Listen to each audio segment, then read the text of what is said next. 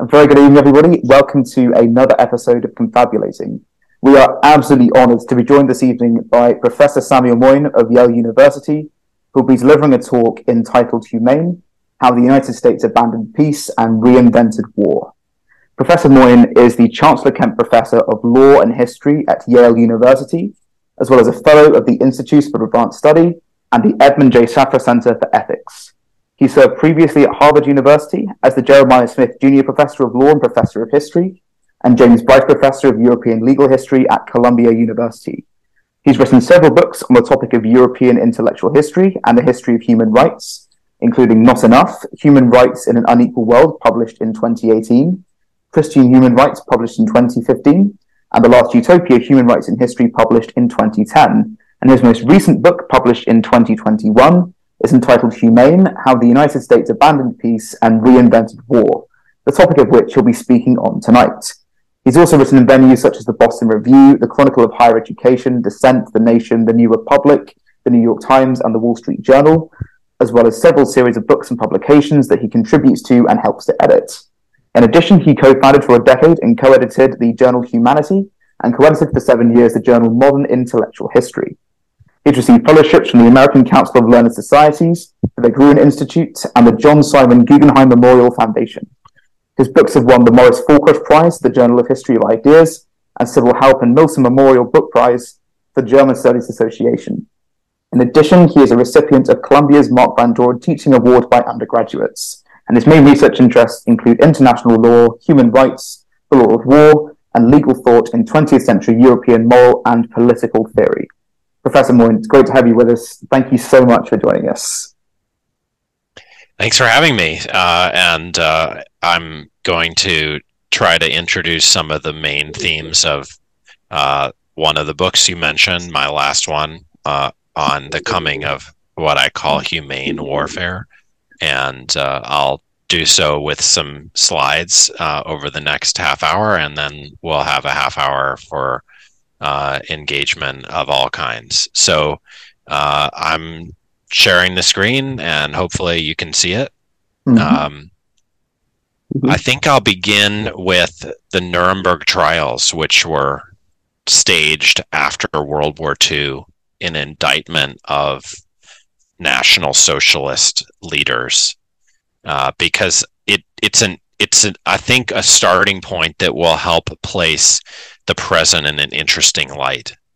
Uh, you will remember that uh, the the Allies, which included America and the Soviet Union in the lead, uh, chose to bring the high up Nazis they captured at the end of World War II to justice rather than just executing them uh, on capture. And they organized this trial uh, that began in late 1945 and went into 1946. And it's very interesting that their main claim for what the Nazis had done wrong was that they had started World War II. And for that reason, they made the crime of war itself, starting wars and continuing them, uh, the the the main wrong.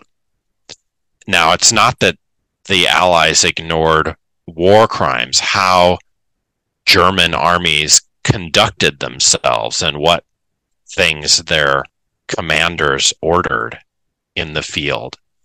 And you probably know that in addition to those war crimes, the leaders at Nuremberg uh, introduced a third charge, a new one by name, crimes against humanity um, which tends to be what's best remembered actually today about the Nuremberg trials. But I think it's useful for us today to remember that for those at Nuremberg, starting a war was the worst thing you can do. It was not cruelty within war, within the conduct of hostilities, but the initiation of war.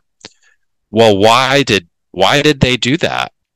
Um, well, there are a lot of bad reasons. Um, actually, the Allies didn't want to focus too much on the Holocaust, and they didn't, even though uh, they did spotlight war crimes and crimes against humanity.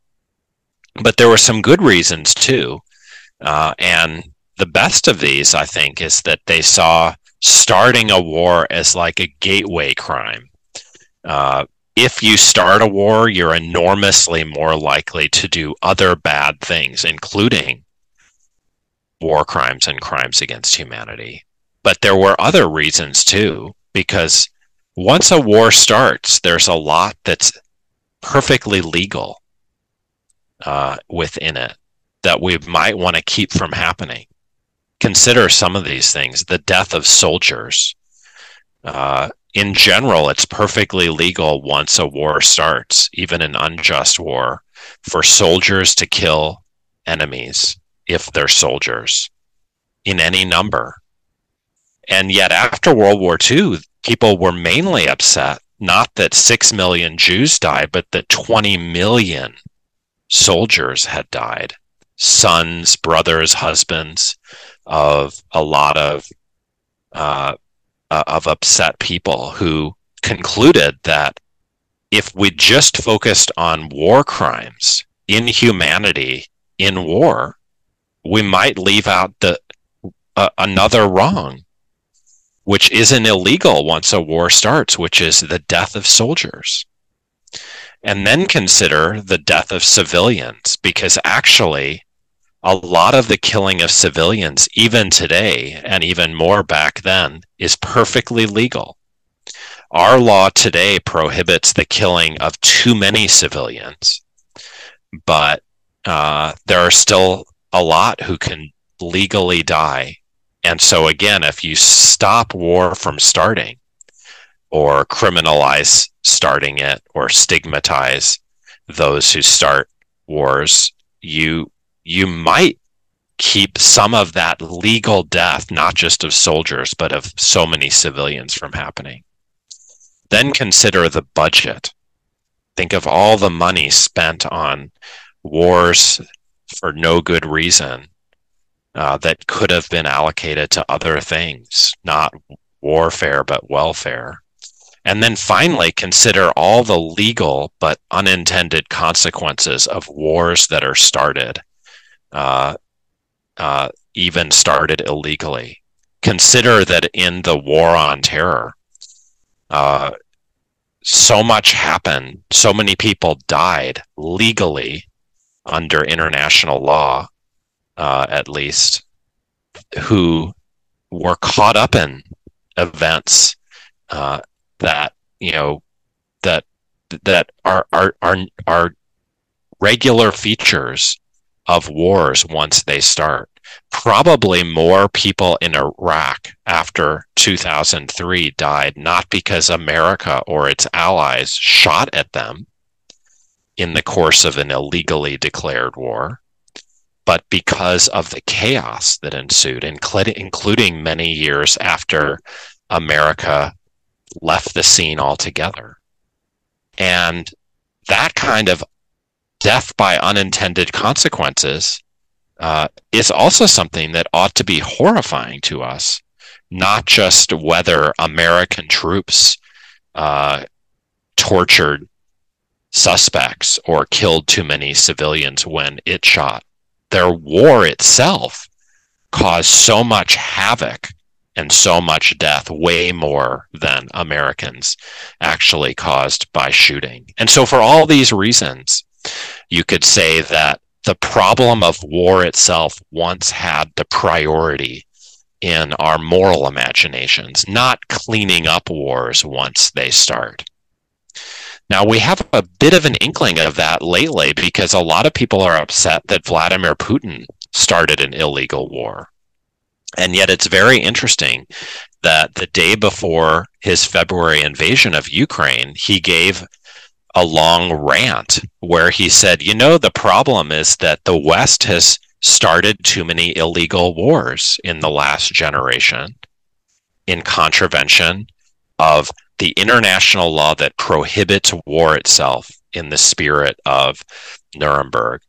Uh, and he mentions uh, the bombing of Belgrade in 1999 He mentions not just Iraq, but Libya. Interestingly, he mentions Syria, which many people see as a case of non intervention by the West.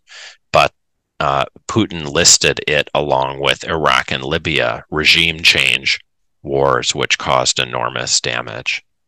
Uh, and so it's quite interesting that Putin, before going on to conduct his own illegal intervention, actually complained that no one cared anymore about aggression.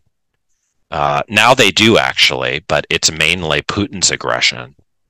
And so, what I want to do in this talk is ask how we got here. How did we lose the Nuremberg view and focus so heavily, I believe, in the last generation on not who starts wars and how to keep wars from happening, but cleaning them up, making them less brutal once they start.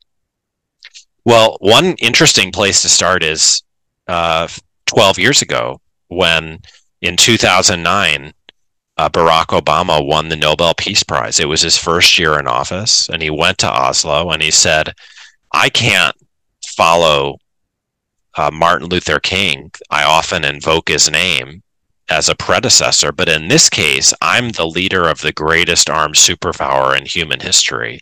And America is going to fight wars when they're just, whether or not they're legal. But he said something interesting. I do think that America should fight its wars more humanely.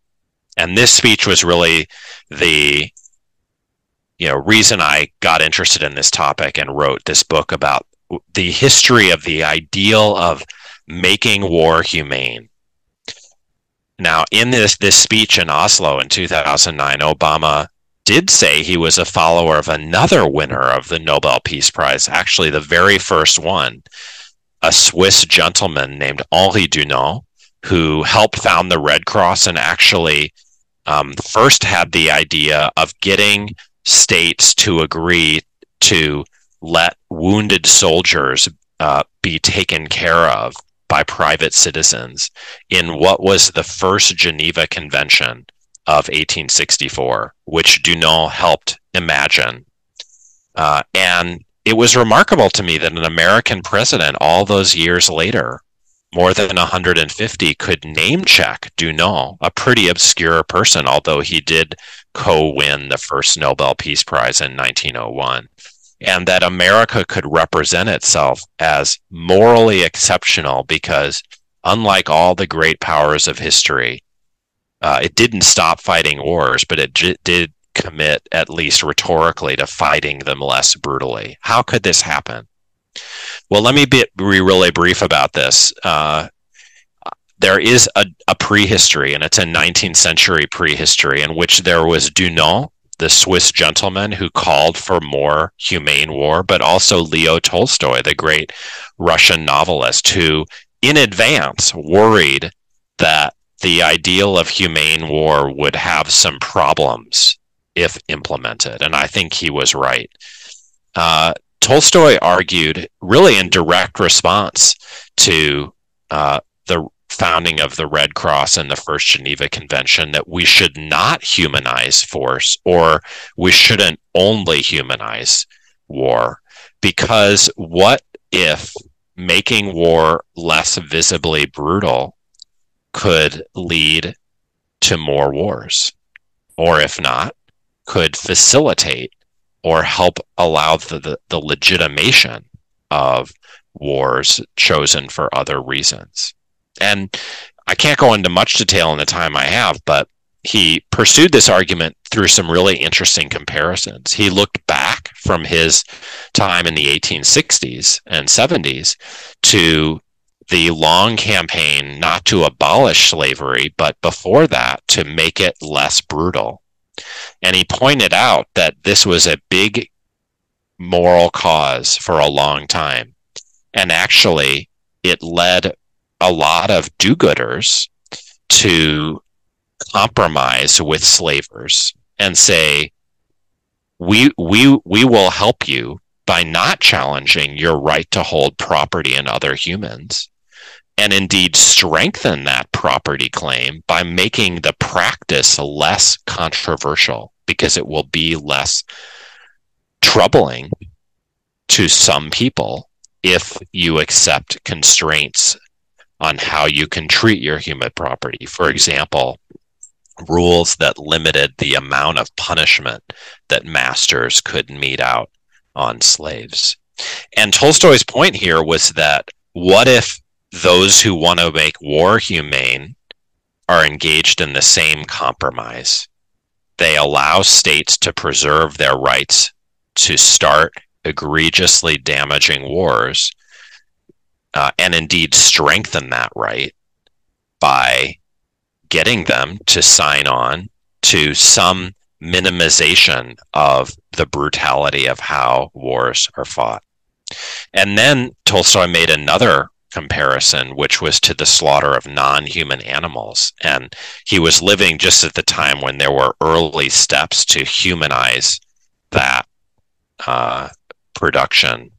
Uh, and here, Tolstoy focused not on reformers, but on everyone, because he says, let's look at people who think that they're good because they've called for more humanity in the killing of their food and still eat it, or even eat more of it because they think that it's less morally problematic since the food died less uh, in less pain or with less blood uh, spattering everywhere.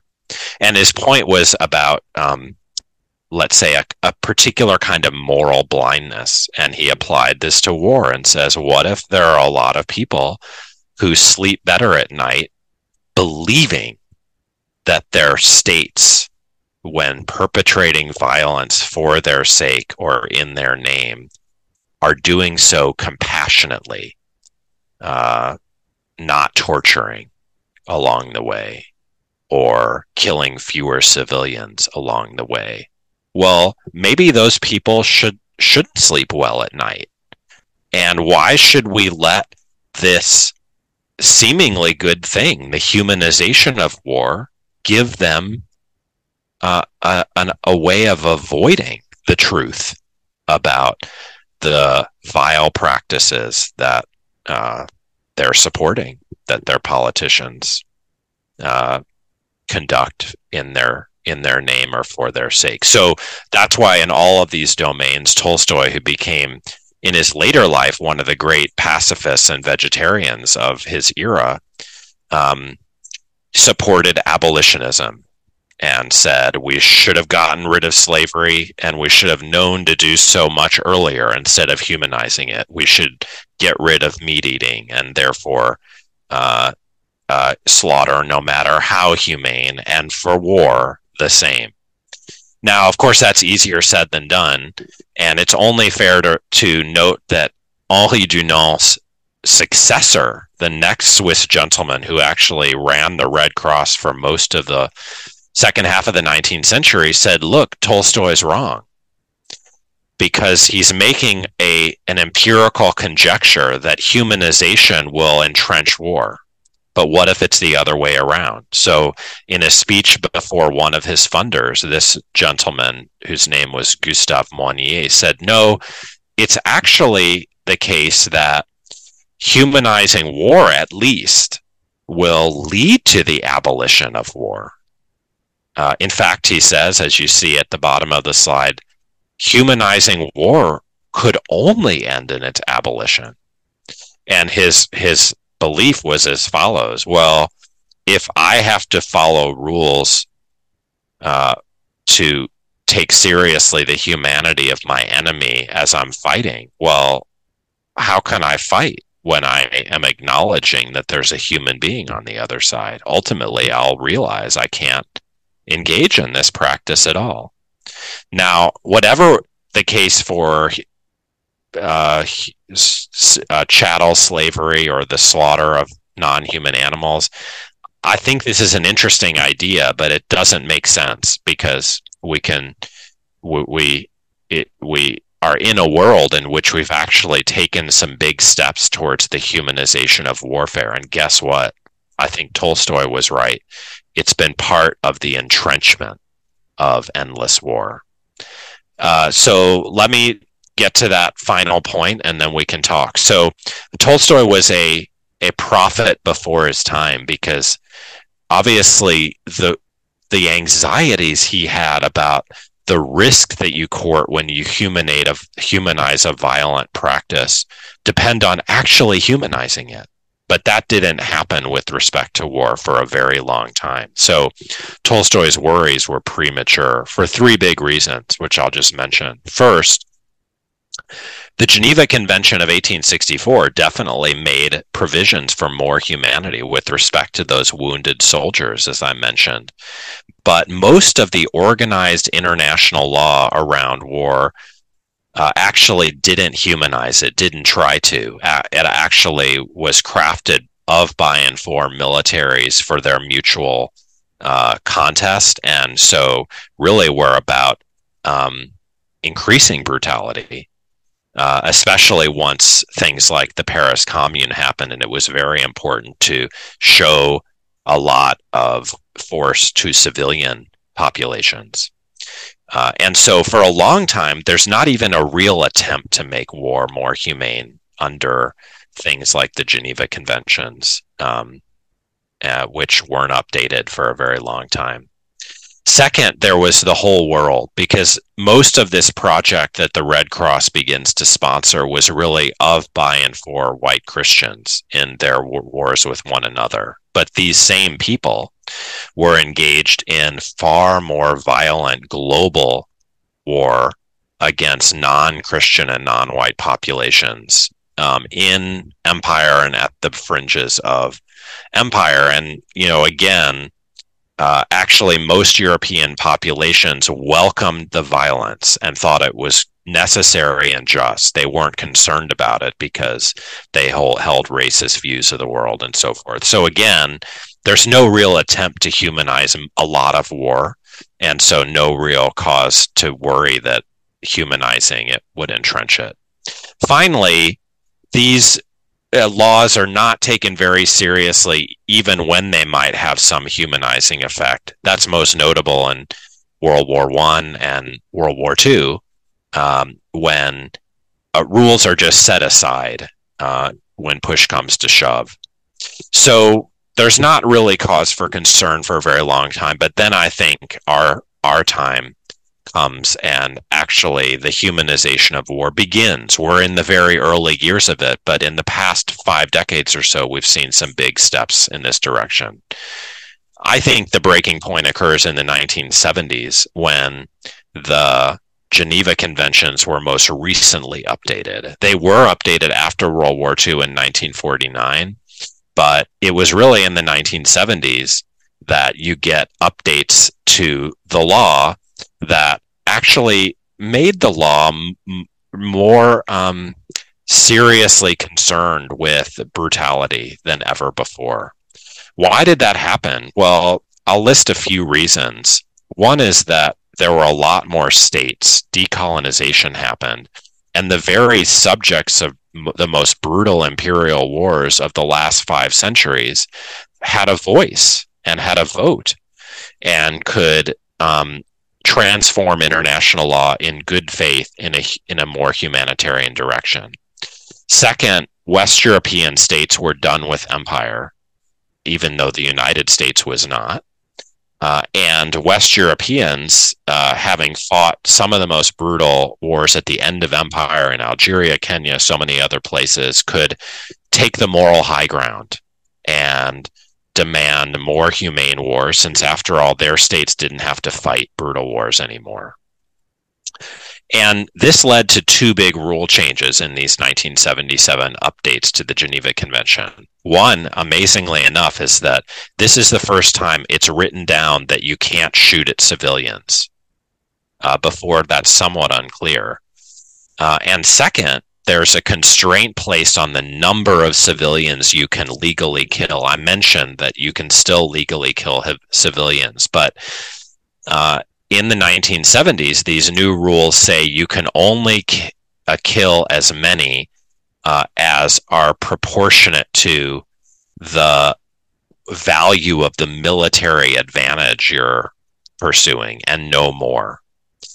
Now, in combination, those two rule changes basically meant that the most dominant form of the most, you know, grievous wars of the 20th century, air war, aerial bombardment of civilian populations, were no longer legal. Now, the amazing story then has to be about the United States because, as I mentioned, it wasn't done with global war.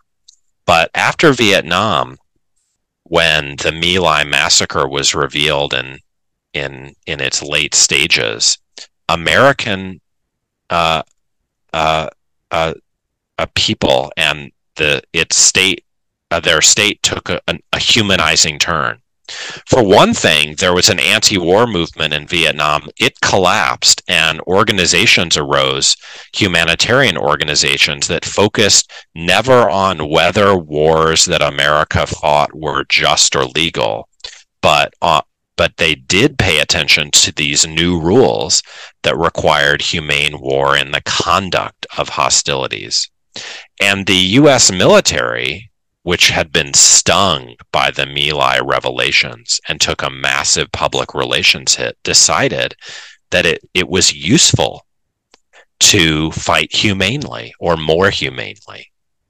And uh, so there's a kind of interesting pact, sort of like the one from the days of the humanization of slavery between reformers who don't contest the right of the United States to go to war and the the military, which certainly doesn't want to restrict uh, its right to go to war, but is willing to make some concessions uh, around the extent of the brutality allowed, because now it's clear after Vietnam that brutality can uh, harm the mission, can make wars unpopular, even at home. And I think that really sets the stage for our time. Uh, so in our time, there's been a long war on terror, 21 years to date, uh, and it's transformed in a big way. In the beginning, it was uh, in two countries, Afghanistan and Iraq. It involved massive troop commitments, heavy footprint, let's call it, uh, and uh, those early forms of the war on terror became enormously unpopular. And yet the war didn't end.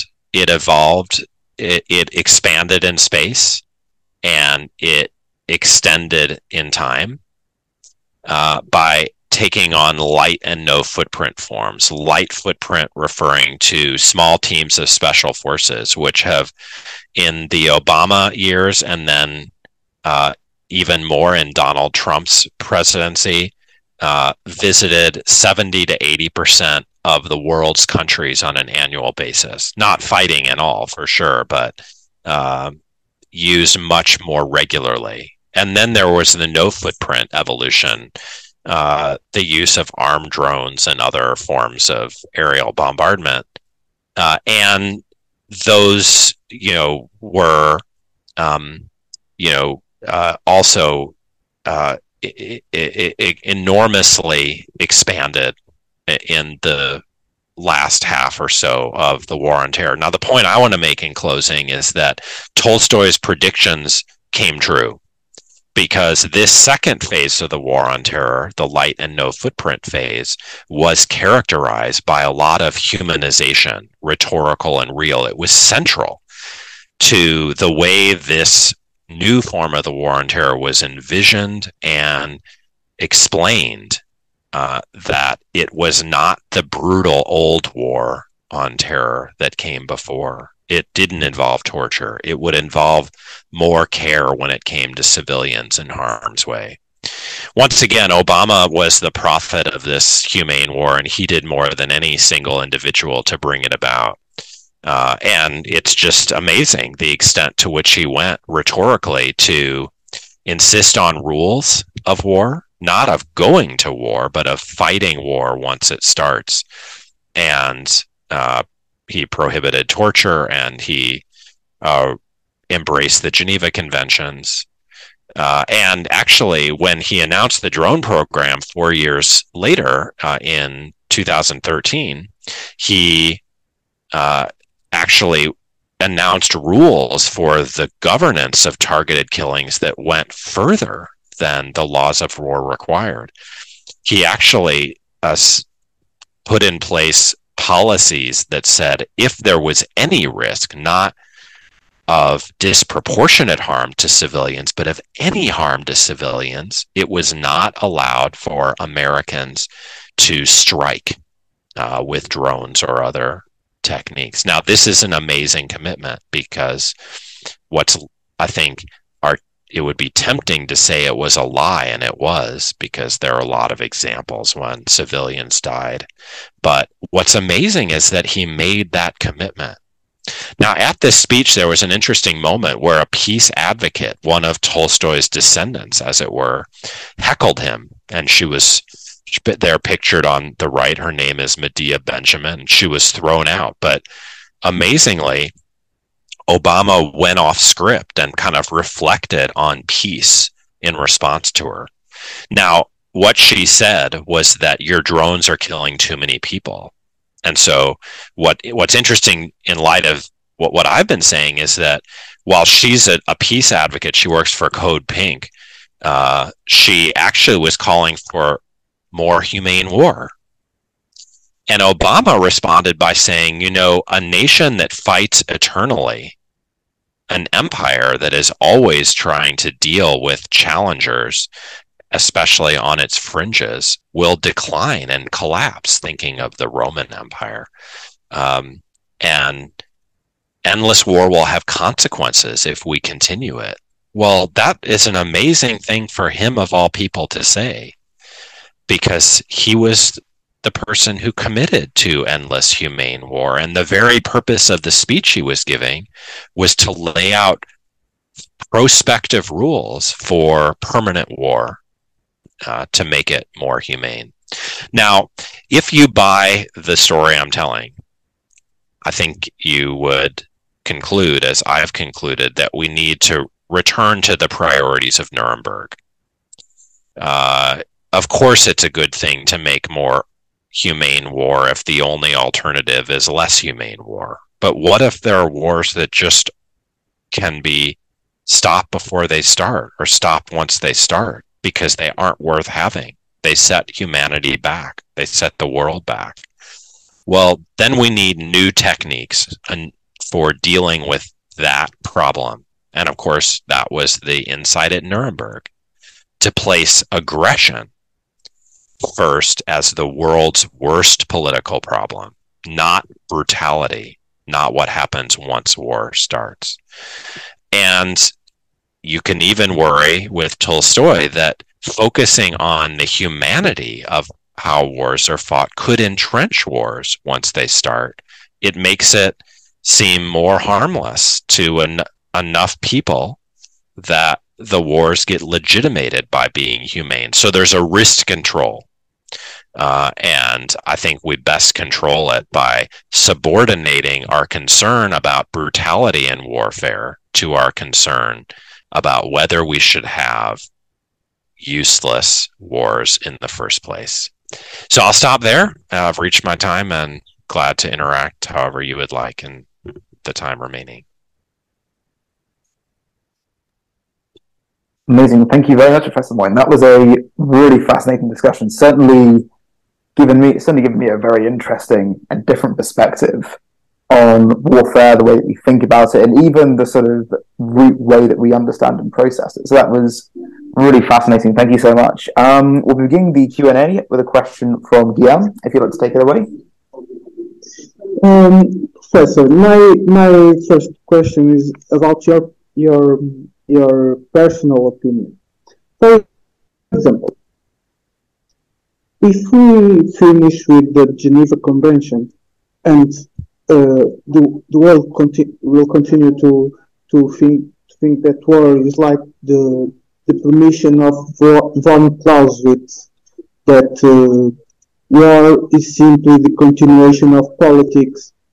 Do you do you think that this human this this world will continue to humanize war, or you you, need to to create uh, uh, premise, for example, in the United Nations, to stop all wars at once. Because, like you said, if you continue with this war that war is continuing so on, and it's a clean war because it's so supposedly humanizing, uh, will end human race. So, what is your personal opinion about the Geneva Convention, and uh, if it's not working, for example? Thank you. Um, so that's a very rich question. Uh, I, I, I think I, I, will say that um, you know, first I want to be clear. I'm not against humane war. I think we should pursue it conscious of its risks, which may kind of, you know, be worth taking seriously in some situations and not others. And, you know, with, then we get into a debate about how we manage and control the risks. Mm-hmm. Um, I do think it's a mistake to prioritize the humanization of war when we should be prioritizing the control of wars starting and continuing, uh, even in their you know maximally humane form. I'm not sure that it's it's kind of relevant to bring in Clausewitz on, on this kind of war as a continuation of politics by other means, just because, um, well, we we still want to know well what are the moral limits we should support on war or politics and you know we're in in we, we can clearly see that there are a couple at least a couple of different political projects we could pursue and i'm trying to kind of compare and contrast them. They're both political. Um, they both have to do with war. Um, so i do think that we need to pay much more attention to building an international order that can deter and punish aggression. Now, as I mentioned at the top of the talk, you've seen far more attention than at any time since Nuremberg to the crime of aggression. But it can't be that we have that departure just because an enemy starts a war. At uh, I showed you on the slide Robert Jackson, who was the lead prosecutor at Nuremberg on leave from his position as a Supreme Court justice in my country. And he says in his amazing opening uh, statement at Nuremberg, we can't just impose rules on the Nazis and never on ourselves.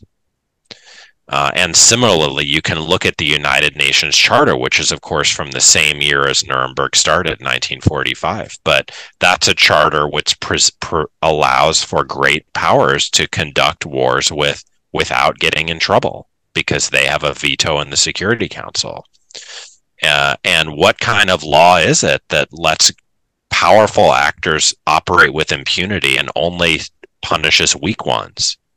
Well, actually, most most political systems are like that. Um, but that doesn't make them right. And so I, I do believe that we have an imperative that Putin helps us rediscover of prioritizing the control of force, and that then should lead us to UN reform and uh, a global movement for peace of a kind we really haven't seen since the Vietnam War. Thank you, Professor. Brilliant. Thank you very much. And um, on that note, I'd like to pick up on the sort of global peace movement of the Vietnam War because I think one thing that really strikes me, especially about sort of warfare in the modern day, is the way that you know we had back in the 19th century these prolific um, pacifist movements, this huge anti-war movement in Vietnam. You know, lots of popular songs, protests, all of that sort of stuff. But that seems to be, you know, certainly present, but to my mind, certainly a lot more marginal um, in the modern day, especially with regards to things like the war on terror.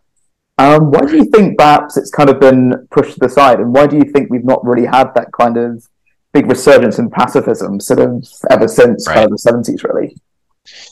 Well, that's a fair question, and I, I, wish I had a good answer. Um, you know, in fairness, we should say that February 2003, when there was a a, a, a, a transatlantic day of protest around the looming Iraq mm-hmm. War, involved more people than any in any anti-war event in world history. But I agree with you that as a matter of like enduring grassroots support for peace, we really haven't seen that kind of thing since the 1970s. So I go into a little bit of detail about this in the book, but at least on the American side, there's the dawning belief that, well, America, um, in spite of the mistakes in Vietnam, has a role to play uh, in precisely in starting wars. You know, the post 1989 discourse of humanitarian intervention was ultimately about uh, empowering the United States, not limiting its powers. And it, it, was an interesting moment because it was a unipolar one. There wasn't fear that Russia would invade other places, and China was not rich and powerful yet. And so, for a period there, there was a kind of romance of American power because the thought was, well, there's no other power that can morally improve the world. Um, and so a lot of permission was given uh, for beneficent war uh, to the United States in that period. And I think it had a very fateful legacy in the war on terror. Now, then you raise this question well, why? Why wasn't there a bigger response to the war on terror? I think there was a pretty big response, but it, as my book suggests, it it's really about how the war is fought, and I think that's mm-hmm. because you know America was done grievous harm on September 11th, 2001, and most people started out with the belief that it was just to respond with a with something like a war, and that that is very different than Vietnam in the sense that by My Lai, people think it was just a vast mistake uh, and there was no like good moral reason for it. Whereas I think very few people would say that about the war on terror in light of the terrorist attacks of 2001. But there are a lot of other reasons too. I think um, there's a generational story. I mean, the Vietnam War movement is driven by a, a restive generation, and you know, young people today are much more compliant than the baby boomers at that phase of their lives when they were young people uh, and before they became our terrible elders. So it's a really good question. I think it requires a lot more of an answer than I've given it, but those are just some of the features mm-hmm. of an mm-hmm. answer. That's really interesting. Thank you very much. Um, and I wanted to pick up on that point of sort of how the war was fought, because I think certainly, again, in my opinion, I admit that this isn't an area that I have any kind of specialism in, but just from a sort of layperson's perspective, I wonder if the kind of movement towards um, light footprint and no footprint warfare perhaps has an impact on the way that war is perceived as well as it perhaps it seems to me that if you have special forces operating around the world or you know a small unarmed vehicle attacking a remote outpost it's much easier to detach oneself from that than say you know a large armored response to, say, you know, a threat on the homeland. And I wonder, is that perhaps something as well? And just thinking back to Tolstoy, some of the things that Tolstoy said, yeah. going back to perhaps, say, abattoirs, where, you know, a lot of the work is carried out behind closed doors and most people, you know, probably couldn't tell you how the thought of process continues. Do you think there's an element of that as well in the way that this kind of warfare doesn't perhaps have the same kind of visceral impact that like you know a big mass scale um, movement would have. Absolutely, you know. So I mean, for, but it's also not new in the sense that for a long time critics have worried that the distance of wars, especially from rich and powerful population centers, um, can make them hard to reckon with morally, and and then you you would you know you kind of would theorize that the move towards light and no footprint is really about putting distance in between people and the violence in their name. Interestingly, on on your abattoir point, there's one of the best books that kind of describes what um, a contemporary slaughterhouse is like, which is called Every 12 Seconds.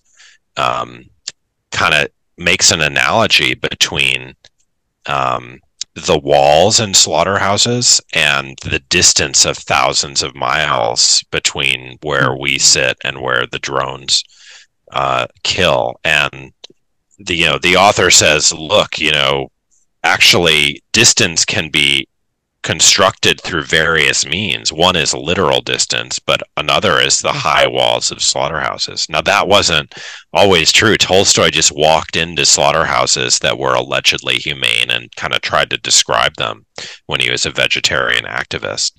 But I guess what's significant to me is that th- that old problem you know is not unsolved but we also have new problems and to my mm-hmm. way of thinking this humanization of war, even when it's distant, is something that's kind of an additional factor.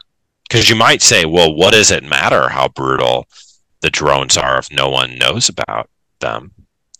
Uh, and in the slaughterhouse described in Timothy Pachirat's book, Every 12 Seconds, it turns out that behind the walls, there are rules about what slaughterers can do to the cattle before they die. Uh, and indeed, there are government inspectors who can check, you know, is the cattle prod being, uh, you know, used excessively? Does the air gun, you know, miss? And even so, the cattle is killed in enormous pain and those are laws you know the the inspectors are there because the government puts them there. And that suggests that someone cares that even in secrecy we want our violence to be humane. And i think that's new.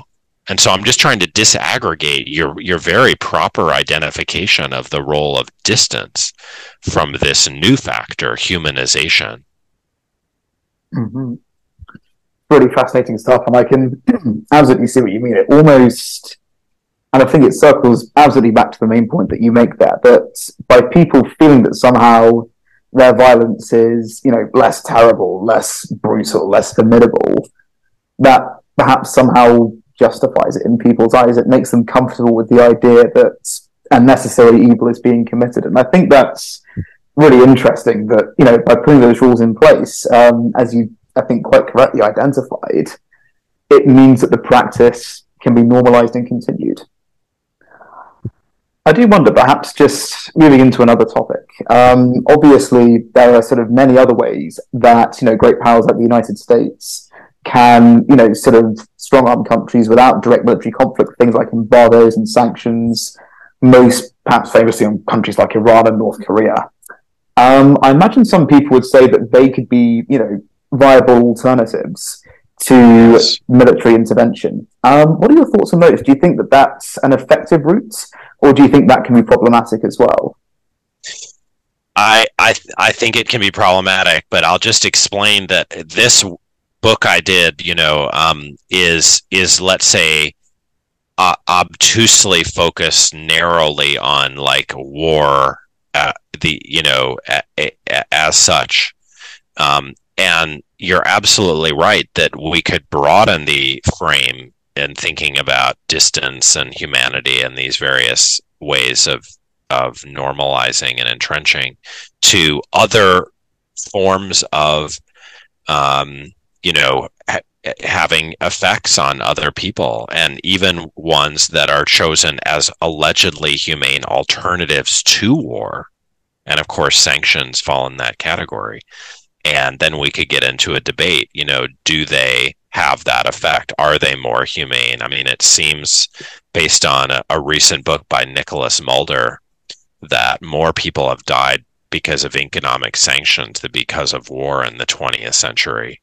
And of course mm-hmm. america sanctioned iraq in the 90s and killed you know minimally 100 200,000 children as a result. Um, and so you, you you have to ask like are we kidding ourselves but more generally i think your your question is theoretically very important because it requires us to decide are we focusing on war? Are we focusing on alternatives to war? Are we focusing on international relations in general and asking um, that question? I'll just explain that I focus narrowly because I wanted to write a book about these laws and that they govern war, um, not alternatives to war. Maybe there should be some rules governing those alternatives, which turn out to sometimes be more harmful than war itself.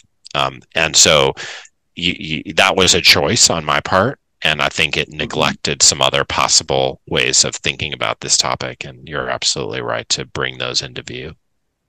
Mm-hmm. Absolutely. Absolutely. I wonder perhaps um, on a more topical note, um, do you think that the recent war in Ukraine will perhaps have any bearing on this topic, or do you think that that's likely to be more marginal in the discussion of whenever of when it's right to go to war, or perhaps the question of aggression? I, I, it's had a huge impact. As I said, you know, people are upset about aggression, including former aggressors, in a way they haven't been for decades. And there's even attempts to devise some kind of legal solution.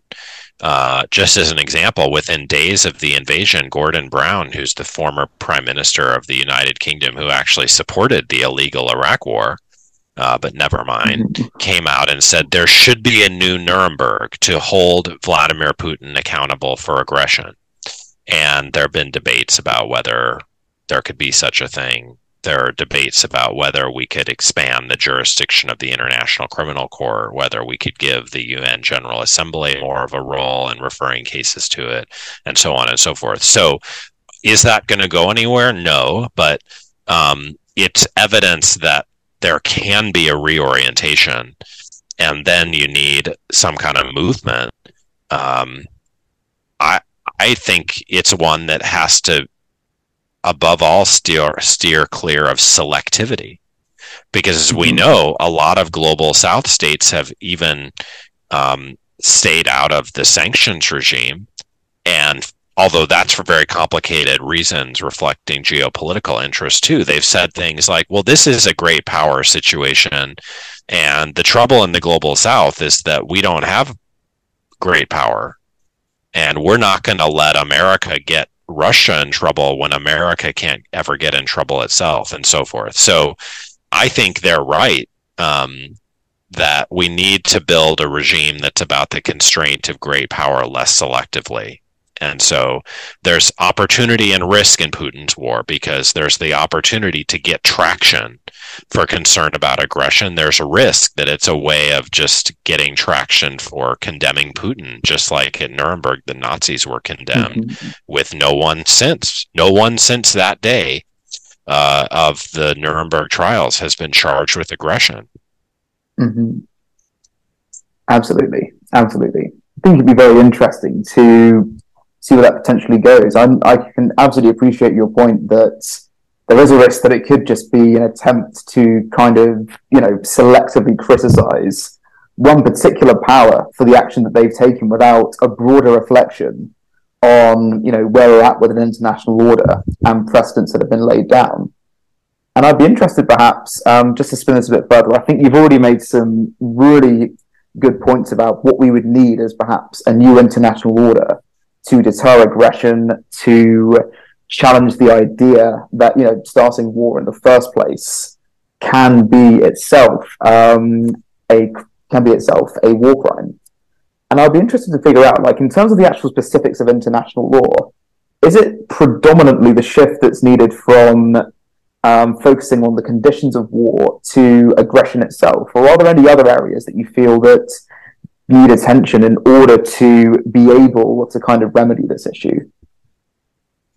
That's a really great question. Very tough. I mean, I think it, you can be narrow and say, look, you know, we need a reorientation between, you know, a rebalancing between two bodies of law we already have. One is about the conduct of hostilities, and one is about the use of force. And we just have paid too much attention to the first and need more love for the second.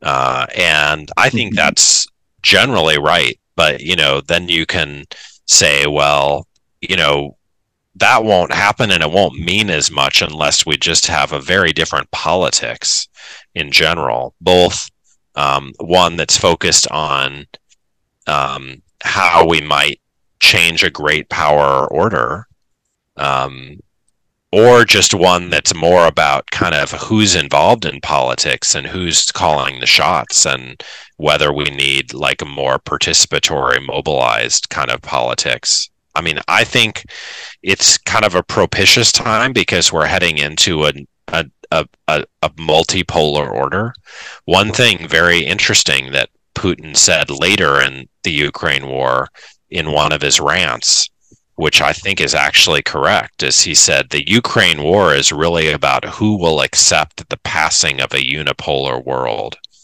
Um, now, I think he might be right for the wrong reasons because it seems like Americans and people in the West in general are are are show they understand very well that China is a threat and or could be one as a rich nation, and there needs to be a confrontation with China because uh, either it's already a great power or it will be the greatest power in the not too distant future. So um, that's really, I think, I mean, from a realist point of view, the kind of context we need to be thinking about for these sorts of issues. I'm not at all sure that if there's a Cold War with China, it will take the form of interstate contest by mm-hmm. military force. Uh, you know, China has one overseas military base in Djibouti, where uh, the United States has more than 500. It's true that China is arming and saber rattling in the South China Sea and with respect to Taiwan, but maybe its agenda is more economic and its it, it its its hegemonic. Goals are, don't place militarism as as central as America's uh, you know long era in the sun has. So I think we'd have to get clear about what kind of world we're heading into to get clear on an answer mm-hmm. your, to your question about what what we do in response. Um, and yet I, I do think we can say for sure that we could give more love to the UN Charter and work on UN Charter reform and mm-hmm. care more than we have lately about peace rather than humanity in war alone. Definitely. Absolutely. Uh, I, I certainly see what you mean. And I think, particularly, as you said, we're sort of moving beyond a unipolar world where the United States can just call the shots and everybody just kind of lets them do it. I completely see what you mean, that I think it's pretty crucial that we have a good think about this as other great powers start to step into the fray, as the field starts to become increasingly crowded. Um, unfortunately, we're very nearly out of time uh, for interview tonight. There's one final topic which I wanted to touch on, which is perhaps a little bit left of field, but I feel is nevertheless quite relevant to our discussion tonight. It seems to me that one of the most striking kind of movements for anti-war, certainly in modern times, are things like media and poetry. So perhaps you know the poetry of the First World War. Certainly, recently films like All Is Quiet on the Western Front and things like that and that seems to me to be a very powerful medium to, you know, bring home the horror, the horrors of war and just, you know, the problems that can be caused just by initiating war in the first place, going all the way back to what we discussed right at the start with Nuremberg. What do you think perhaps um, the role of that is um, in this discussion? No, that's a great way to end because I strongly think that, you know, uh, it's poets who change the world, not philosophers, let alone lawyers. And uh, we should acknowledge that culture can be warmongering culture. And as I mentioned, you know, the culture of imperialism led to a lot of dehumanization and active calls for violence, not humanity, and kind of the last few centuries. But as you say, to the extent peace has gained a foothold, it's been thanks to uh, literary artists and movie makers, and I think they have a, a, a, really interesting role to play. Now, there's a, a, wrinkle here, which is that we don't have poets uh, who have reckoned, I think, with light and no footprint war. Our classic anti war literature mm-hmm. is about close up killing uh, on battlefields. Uh, and of mm-hmm. course, the Iraq War produced brilliant literature about that. Um, mm-hmm. There's a new memoir by Lyle Jeremy Rubin I recommend everyone, which is really about what it's like to serve in the war on terror as a soldier. But of course, that was the early phase, not the second phase, which was the humanized phase. And so I think we're waiting for people who can figure out how to dramatize the horror of humane war in poetry. Absolutely.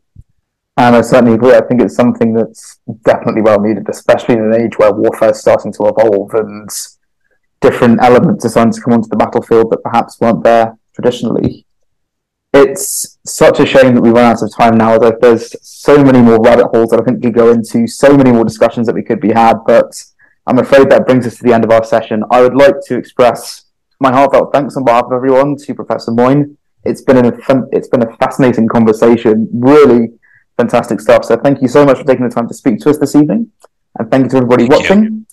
We hope you'll join us for next time in Confabulating. Have a good evening and take care.